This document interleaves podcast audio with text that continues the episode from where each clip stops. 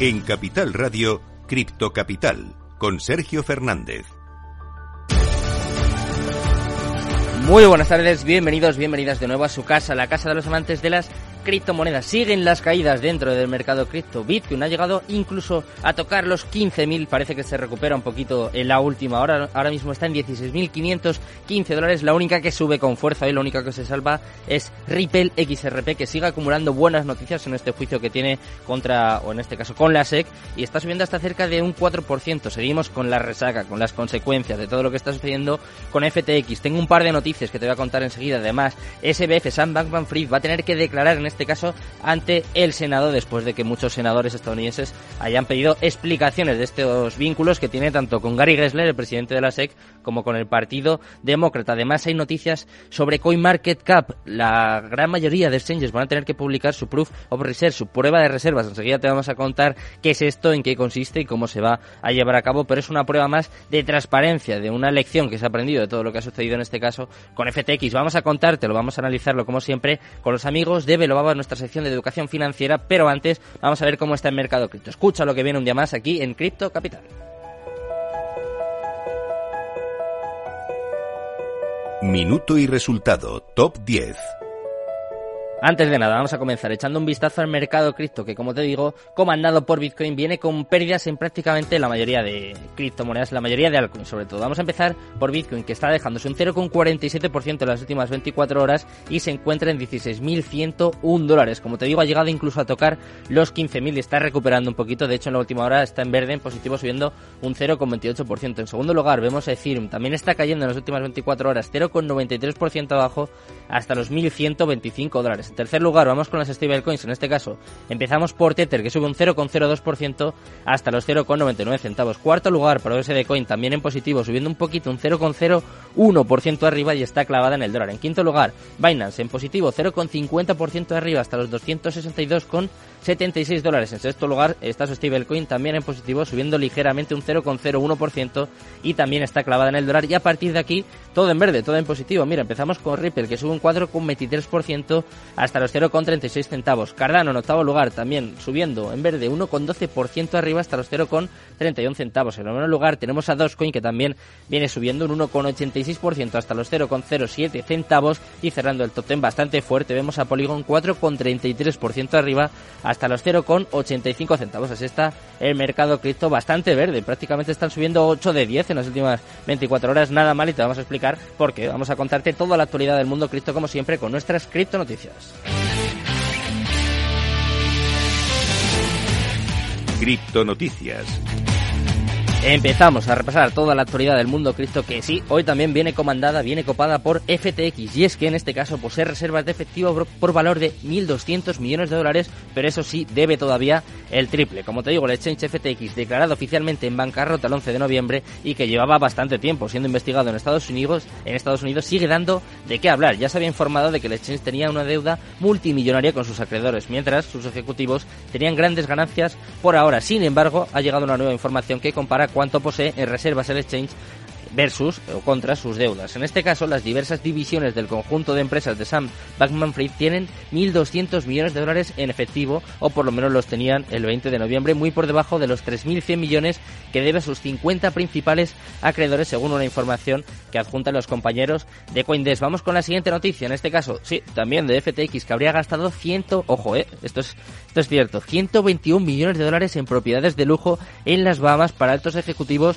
ya llegados. Esta vergüenza, este drama de FTX, como sabéis, está lejos de terminar y siguen surgiendo más informaciones que dan pistas sobre el manejo cuestionable de los fondos de la empresa. De hecho, una información reciente sugiere que el intercambio en quiebra habría gastado millones de dólares en propiedades para uso personal de ejecutivos y allegados del fundador Sam Bankman-Fried. Una unidad de FTX de Sam Bankman-Fried y los altos ejecutivos de la firma compraron al menos 19 propiedades por un valor de 121 millones de dólares en las Bahamas en los últimos dos años, según una información de Reuters. La publicación Que citó registros oficiales de la propiedad, dijo que la mayoría de las compras fueron realizadas por FTX Property Holdings, una división de FTX entre 2021 y 2022. El intercambio fallido adquirió al menos siete casas de lujo frente a la playa en las Bahamas para uso personal de empleados y familiares cercanos. Desde luego que no se lo habían montado nada mal, pero por suerte, pues al final todo cae por su propio peso. Y hablando de esto, hablando de FTX y de las consecuencias de todo lo que ha sucedido, pues aquí hay una más, y es que CoinMarketCap ha lanzado un rastreador de Proof of Research para los intercambios para los exchanges criptográficos. CoinMarketCap, un investigador de mercado y rastreador líder en la industria de la, de la criptografía, anunció el lanzamiento de una nueva característica en su plataforma que va a permitir a los usuarios información financiera actualizada sobre los exchanges. El rastreador de prueba de reservas audita los intercambios activos de criptomonedas en la industria para verificar la transparencia sobre la liquidez en un momento dado. Según el anuncio, el rastreador va a detallar los activos totales de la compañía y también sus direcciones de billeteras públicas afiladas, junto con los saldos, el precio actual y los valores de las billeteras. De esta forma, CoinMarketCap informa de que los rastreadores Proof of Reserve actualizarán los datos cada cinco minutos. El 22 de noviembre, la compañía tuiteó una guía para los usuarios sobre cómo navegar por esta herramienta y de alguna forma pues poder hacer eh, una especie de informe de rastreador de cómo están los exchanges en cada momento para tener mucho cuidado. Y hablando de exchange, vamos a hablar de Bitpanda, que ha obtenido su licencia cripto en Alemania. Como sabéis, los exchanges siguen su camino hacia la regulación, encontrando que esta es la mejor vía para seguir operando. El exchange austriaco Bitpanda obtuvo una licencia criptográfica en Alemania a través de su unidad local, según dijo la compañía en el día de hoy. Este intercambio ya se había registrado también en junio de este año ante el Banco Central de España. Además, tiene la aprobación regulatoria en varios países europeos, incluidos Austria, Francia, Italia, Reino Unido, República Checa y Suecia. Además, se convirtió en el primer unicornio fintech de Austria en 2021. De esta forma, con la licencia de la Autoridad Federal de Supervisión Financiera de Alemania, Bitpanda Asset Management GmbH puede ofrecer de forma independiente la custodia de criptomonedas, así como también el trading de criptos para los residentes alemanes. Así que buenas noticias en este caso para Bitpanda, para un exchange que parece que está un poquito mejor que FTX y vamos a hablar de todo esto, de todo lo que ha sucedido, de toda la actualidad del mundo cripto y también, por supuesto, de todos los eventos en los que está eh, metido de alguna forma Baba con nuestro compañero, con nuestro amigo Valentín Santa María. Así que empieza ya, empieza Educación Financiera Cripto con Belobaba. Cripto Capital, el primer programa de criptomonedas de la radio española.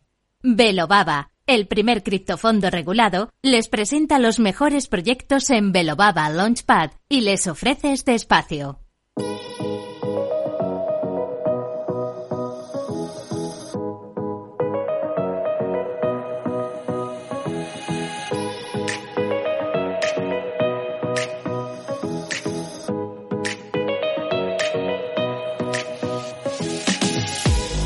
Pues ya estamos por aquí cuando son exactamente las 3 y 43 de la tarde. Comienza, como todos los martes, nuestra sección de educación financiera cripto en la que repasamos, te contamos, debatimos sobre todo lo que está sucediendo en el mundo cripto y también todos los proyectos que están llevando a cabo los amigos de Velobaba, que son muchísimos. Así que no sé si nos va a dar tiempo a hablar de todo. Valentín, ¿qué tal? Muy buenas tardes. Encantado de tenerte por aquí un día más. Eh, parece que tenemos. Vale, tenemos el micro. Hola, Sergio, muy buenas Ahí estamos. ¿Qué tal, Valentín? Muy buenas. Encantado de tenerte por aquí.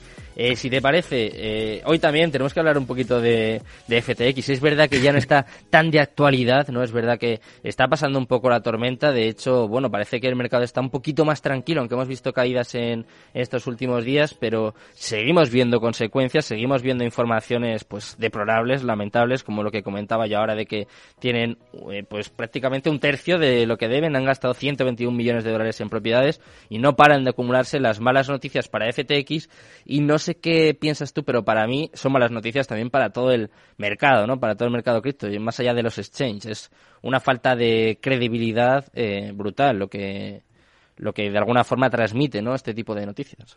Sí, sí, sí. A ver, mira, si lo pensamos fríamente, yo creo que no es tan malo para, para, para el sector en particular. Hmm. En general, evidentemente sí, pero en particular no, porque esto, eh, aquí hay que diferenciar claramente ya lo que es una empresa, lo que es un gerente, un gestor, un CEO, lo que son las directivas de esas empresas y lo que es este sector. Al final ellos son intermediarios para ofrecer servicios. Lógicamente tienen un negocio millonario y lucrativo, no tienen por qué eh, aplicar estas prácticas, pero lo hacen. Al final son personas. Y, en, y en cripto hay un, logo y hay un, un mandamiento que es en el código confío que es lo que tenemos que siempre que, que agarrarnos y aferrarnos cuando tenemos alguna duda de este sector. todo lo que no sea código, eh, sé que está susceptible de que haya problemas. El código ya nos trae algún problema, porque el código está mejorando, los algoritmos eh, tienen la virtud de mejorar con el uso, y eso es lo que se está haciendo. Pero todo lo que no sea código, todo lo que no sea un smart contract entre mi wallet y una plataforma, todo lo que no sea que yo tenga que añadir liquidez o que yo tenga que invertir o que yo tenga que depositar, todo lo que no sea una conexión directa para yo como es DeFi. Al final DeFi es una conexión directa entre mi wallet y la plataforma. Yo para utilizar Uniswap no tengo que tener fondos dentro antes. Los, los tengo en el momento. Y además, Uniswap, Balancer, Curve, cualquier protocolo DeFi tiene las manos atadas por las propias normas que han escrito en los códigos. Hmm. Y es que ellos no pueden utilizar los fondos para comprar chales ni mansiones. Eso va en un smart contract entre él y yo. Eh, entonces, todo lo que no sea esto, vamos a ver más episodios, vamos a ver más abusos de poder, vamos a ver más atriquiñuelas, porque al final es un sector eh, que maneja muchos billones de dólares cada día, aunque sea pequeñito.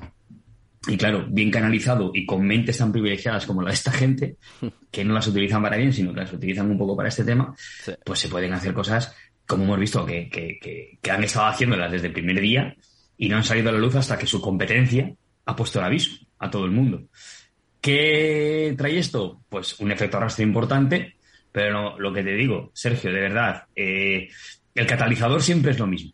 Al final es eh, un, proyecto con mucho FOMO, grandes fondos detrás, un CEO pues que siempre que, tiene una estrategia de marketing muy, muy, muy, muy clara, una comunidad de usuarios muy complacientes, gente que eh, no aférrima al, proyecto, al sector, esto, esto va a ser eh, el próximo JP Morgan o lo que sea, ¿no? y después, pues, también, pues, influencias y gente por redes, pues, moviendo todo este tema. Al final es el, el modus operandi de todos estos eh, escándalos. Mm. Si encima ponemos a un token, que el token o la cripto es de verdad que es lo importante en blockchain, de verdad que es lo importante. Es lo importante, porque cualquier empresa, cualquier sector, cualquier industria puede ir a blockchain, perfecto, mm, por lo que sea. Pero si realmente hay un diseño bueno de un token, creo que es cuando tiene sentido utilizar blockchain. Entonces, si, si hay un token que realmente no vale para más que para mm, respaldar el valor, los balances de cuentas de un proyecto, creo que estamos ante, ante, un, ante un problema de manual. Eso si mezclamos personas y no, no utilizamos, como digo, código, matemáticas, eh, algoritmos, conceptos asépticos, pues mm. entonces la, la sopa la tenemos servida. De todo esto que comentas, Valentín, que yo la verdad que estoy bastante, bastante de acuerdo contigo, ¿se puede deducir, se puede extraer que tanto eh, Polkadot como Bitcoin serían un poco como las principales beneficiadas? Porque son quizás las más descentralizadas, ¿no? Las que más, las que más dependen del código. No sé qué, qué opinión te merece esto. Ahora mismo, ahora mismo, todo lo que no sea una industria, una empresa, todo lo que no sea un, o sea, una empresa, un sistema centralizado. Ahora mismo todo lo que no sea esto es lo que se ha visto fortalecido. Ahora no lo vamos a ver en el precio, no es mm. El dinero ahora mismo tiene miedo, pero tiene miedo en general, todavía un poco más si cabe, en el sector cripto por todos estos escándalos, pero que no son escándalos que no dejamos de ver con, con, en nuestro país, con nuestros políticos o con muchas empresas. ¿eh? O sea, escándalos vemos todos los días. Pero bueno, este es en el sector cripto y, y me gusta ver esos titulares de, de apocalipsis, se acabó o Bitcoin ha muerto.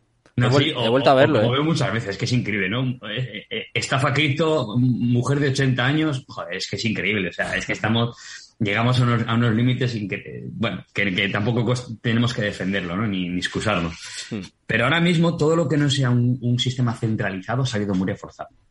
El precio lo reflejará cuando el dinero no tenga miedo, cuando el dinero vuelva a tener alegría, cuando el mercado esté fresco, cuando realmente se solucionen problemas más allá de las criptomonedas que se tienen que solucionar, mm. es cuando volverá esa confianza de los inversores y esos inversores irán dando la razón o irán confiando en aquellos proyectos que nos han visto envueltos en escándalo, que nos han visto envueltos en problemas eh, de regulación, que nos han visto que no tienen ningún tipo de, ah, no sé, de registro en, paraísos fiscales, mm. etc, etc. Todo eso, todo eso se estará investigando ahora mucho, se está investigando ahora mucho para que los próximos movimientos de dinero se hagan donde se tienen que hacer. La gente ya no quiere sorpresas ni quiere más eh, sustos. Por eso ahora mismo eh, se está profesionalizando mucho este sector, se está eh, se está buscando gente que realmente entienda lo que hay aquí dentro para diseñar las estrategias de inversión de los próximos dos, tres años y se está investigando sobre esto, de dónde el dinero tiene que estar, donde tengamos nosotros conciencia y seguridad de que no, de que no hay una empresa detrás. ¿Vale? Y, eso lo veremos cuando lo tengamos que ver. Ahora mismo es momento de fijarnos en cosas que están más adentro, en cosas como la construcción, como mm. el trabajo. ¿Quién sigue picando código? ¿Quién sigue construyendo? ¿Quién sigue haciendo eventos? ¿Quién sigue ah, moviendo eh, millones en cuanto a, rondas de inversión para seguir sacando productos adelante. ¿Quién está trabajando en, mejorar lo que tiene? Ahí es donde, ahí es donde tenemos que fijarnos dentro de esta industria para darnos cuenta que todo sigue igual que hace un año y que hace dos. O sea, se trabaja mucho. Es decir, fíjate, en Ethereum ahora mismo debe haber como 18.000 desarrolladores trabajando. Hmm. Antes y después de Luna, antes y después de FTX. O sea, eso da igual. Eso da igual. Por eso eh, tragedia, dolor, drama. ¿Por qué centrarnos en lo bueno, en lo malo cuando hay tantas cosas buenas? ¿Por qué mm, valorar un sector o una industria en función de los precios de sus activos? ¿Por qué? Hmm. Si es muy pronto todavía. Es verdad que hace más ruido de, y vamos, de hecho yo creo que se escucha muchísimo más cuando las cosas van mal que cuando van bien. Y es verdad también, Valentín, que eh, a mí me da la sensación de que hay menos gente que hace un año. ¿eh? Hace prácticamente un año estábamos en máximos históricos, todo el mundo pensaba que nos íbamos to the moon, que el precio ya no iba a volver a bajar nunca en la vida, que pues cualquier basura, como por ejemplo Siva, que estaba ahora leyendo la noticia sobre Siva, iba a subir, pues eso, sin, sin ningún tipo de límite, y ahora sin embargo parece que, pues que queda menos gente, ¿no? Que hay mucha gente que se ha ido, que se ha pasado, pues yo que sé, al póker, al forex, que vamos, es totalmente respetable, ¿no? Pero es verdad, ¿no? Que ha desaparecido mucha gente, sobre todo en el campo ya de influencers y demás. Sé que yo sé que empresas como por ejemplo Veloaba o como muchas otras, que hay muchos proyectos serios. De hecho, están muchas de ellas hoy en el evento que está llevando a cabo el Confidencial, donde está nuestro amigo también Albert Salvani, que pues que seguís ahí, que no paréis de desarrollar y de, de hacer crecer esta tecnología. Pero no sé si estás de acuerdo conmigo o no, ¿eh? igual es una pedrada mía, una sensación mía, pero me da la sensación de que hay menos gente, ¿eh? o los que están quizás están más callados, no sé, pero... No, sí, sí, hay, menos gente, el que está está callado porque tiene, tiene dolor, está, está sufriendo, eh, no hizo sus deberes a tiempo, o confió en exceso y, o vino a probar suerte. Y se ha llevado pues eh, una cornada de dos trayectorias, como se suele decir. Entonces sí que es verdad que hay menos gente, pero es normal. El mercado es cíclico. Hmm. En, en, un mercado eh, tenemos que estar atentos para, para, para, trabajar profesionalmente en un mercado, en cualquier mercado, da igual que sea cripto, que sea en materias primas, acciones, derivados, da igual. Al final en un mercado se crean siempre dos efectos, o confianza o miedo, y se crean por algo. Cuando se crea la confianza es cuando, cuando, todo, cuando, es cuando el dinero profesional ya se ha posicionado. Y entonces ya se empieza a generar confianza, pues medios de comunicación, eventos, escritos, eh, pidiendo licencias o pidiendo patentes, joder, este que no dijo nada, resulta que está en cripto. O sea, se empieza a crear ese sentimiento de confianza. ¿Y qué pasa? Pues que si Disney o Amazon eh, compra Bitcoin, pues ¿quién, quién no va, qué, quién no soy yo para comprarlo? Es más, ya tengo justificado por qué lo va a comprar. Entonces la gente empieza a entrar, porque justifica la, el por qué está aquí dentro. No, no es que está Disney, no, es que está Renault, no es que, que sea, ¿no? Hmm. Entonces, cuando se crea confianza es cuando el dinero profesional se ha posicionado y es cuando ya han comprado barato y van a ir vendiendo caro a quien está, a quien está dispuesto a comprar más caro porque no le importa. Y después se crea el efecto contrario, el efecto del sentimiento de miedo. Cuando se crea el miedo, el, inversor profesional ya ha hecho todas sus ventas, no lo hace de golpe, porque si hace de golpe las compras y las ventas, mueve los precios, mueve el mercado, en la gráfica se nota, por volumen, por RSI, por, por diferentes herramientas, se nota cuando un profesional entra o sale. Y ellos lo hacen muy poco a poco para que de esa manera no nos dejen pistas eh, y solamente atender un poco las pistas de sobre el sentimiento, si es de, si es de confianza o de miedo. Cuando se ejerce el miedo en la sociedad, cuando hay un movimiento de miedo, es cuando ellos ya han hecho todas sus ventas y ahora toca pues eh, ver esa caída y volver a repetir el ciclo. El mercado es cíclico, todos los mercados son cíclicos. Vamos desde la euforia hasta el pesimismo, pasando por muchos estados intermedios. Este sector, con más, porque es muy volátil, porque es muy nuevo, porque al final hay subidas de un por cien, hay bajadas de un 78%. Eh, entonces, mm, la gente que viene a probar suerte o la gente que viene porque alguien le dijo, es la gente que primero se va. Y se va normalmente con pérdidas, porque no ha entendido nada de lo que ha pasado. Ha sido tan rápido que no, no, no ha entendido nada. Eh, nosotros realmente que estamos aquí para crear una industria, crear un modelo y trabajar en pro de poder eh, tener un mercado sano, estamos dentro de él. Podemos trabajar dentro de él. Sabemos cuándo comprar, sabemos cuándo vender, sabemos si hay que trabajar en corto, sabemos si hay que trabajar en largo, sabemos si hay que aplicar más capital en DEFI, sabemos si hay que apostar más por proyectos semilla. Todo esto lo tenemos muy interiorizado, automatizado, con reuniones de, control continuas para trabajar esta industria de la manera más profesional posible. Hmm. Aún así, siempre tenemos dudas, es inevitable, porque no, hay un, no hay un histórico de muchas cosas, pero al menos sabemos cómo funciona la psicología del mercado, sabemos cómo se comportan estos ciclos, sabemos en qué punto estamos, eh, a dónde tenemos que prestar atención. No preguntamos eh, ¿En qué compro? Eh, ¿Cuál va a ser lo que... Esas preguntas sobran, porque al final nadie tiene la bola de cristal, es muy difícil. El siguiente pelotazo, ¿no? Que es lo que preguntaban hace unos meses, que ya, claro, ya esa pregunta no se hace. Como estás comentando, Valentín, es muy importante formarse e informarse. Para eso es muy importante también ir acudiendo a estos eventos que se están celebrando, que no paran desde luego. Y si te parece, en dos minutos cuéntame un poquito qué tenéis entre manos, qué eventos tenéis o estáis yendo, porque sé que no paráis, ¿eh? sobre todo Albert y tú. Y a mí me da la sensación a veces de que tenéis algún clon, ¿eh? de que sois dos personas, o dos o cuatro más bien, cinco. No, no, no. No, pero es, es, es, difícil. Por eso me río mucho cuando me preguntan, ¿no? Por este tema, porque, o sea, por, el, por la industria en general, porque es que digo, es que si es que aquí no se para de trabajar. Si es que no se para de trabajar. Digo, no os fijéis en los precios, por favor. Fijaros en, lo que se hace dentro. bueno, pues es, es eh, tenemos, a ver, hoy han estado en la, en la quinta edición de mm. Blockchain Confidencial, ha estado Albert, eh, creo que hasta con Pau, con nuestro CEO también. Mm. Eh, sé que Dani Contreras tiene también bastantes eventos, ha estado bastantes cosas, ha venido de Dubai hace poco, eh, con temas de gaming, mm. eh, con los chicos de Team, de Queso. nuestro chairman Luis también ha estado en, en Dubai hace poco, estableciendo alianzas estratégicas allí. Es muy importante establecer puentes con, con ese, con ese, de la industria, ¿no? Con este, con estos países. Y, mm. Y yo mañana estoy en Barcelona, eh, estoy en Barcelona en una jornada, eh, bueno, es un, cluster conference sobre donde aplica mucho el tema de, la inversión, el sistema financiero, la gestión, el control, un poco de lo que hemos hablado ahora, mm. eh, del sector, tanto del sector tradicional como del sector cripto en general, ¿no? Estaremos con, estaré con, con Jesús Pérez, estaré con, con Luca mm. Mosini de Encime, bueno, con mucha gente, ¿no? Va, va a estar bastante gente del sector. Va a ser una mañana muy interesante con muchas mesas redondas potentes sobre, sobre este tema y, creo que viene, creo que viene igual que el programa de, de, los martes, ¿no? Es que al final viene como, como un guante, es que viene muy bien estos eventos y hablar de estas cosas ahora porque no tenemos que escondernos, tenemos que comunicar, tenemos que ser realistas, tenemos que aportar un poco de optimismo también porque desde dentro yo lo veo hmm. y informar bien a la gente eh, y que luego la gente tome decisiones, calibre esos sentimientos de rechazo o aceptación y, y que sean ellos, ¿no? Libremente los que elijan pues vamos a seguir ahí, Valentina, al pie del cañón, formando, informando a todos aquellos pues que quieran saber un poquito más del mundo cripto y para ello los martes es fundamental, no se lo pueden perder. Muchísimas gracias, Valentín, por estar aquí con nosotros un día más. A ti, Sergio. Buenas tardes a Valentín y, por supuesto, a todos los oyentes. Os dejamos ya en buenas manos, como siempre, con Rocío Arbiza, con Mercado Abierto y con todo su equipo. Muchas gracias, muy buenas tardes y Cripto Capital, Todemón.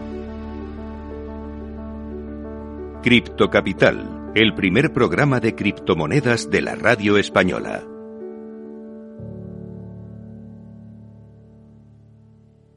Este espacio ha sido ofrecido por Velobaba, el primer criptofondo regulado. ¿Eres emprendedor? Encuentra asesoramiento y formación gratuita en materia empresarial, digital y sostenibilidad gracias al proyecto Más Emprendimiento. Infórmate en másemprendimiento.es. Proyecto promovido por la Comunidad de Madrid en colaboración con ATA y CEAGE. Financiado por la Unión Europea Next Generation EU. Plan de recuperación, transformación y resiliencia. Si te gusta el pádel, en Capital Radio tenemos tu espacio. Todos los martes, a partir de las diez y media de la noche, saltamos a la pista para contarte la actualidad del World Paddle Tour, los torneos amateur, las novedades de las marcas y toda la actualidad relacionada con el segundo deporte más practicado de España. Esto es Paddle, los martes a las diez y media de la noche en Capital Radio.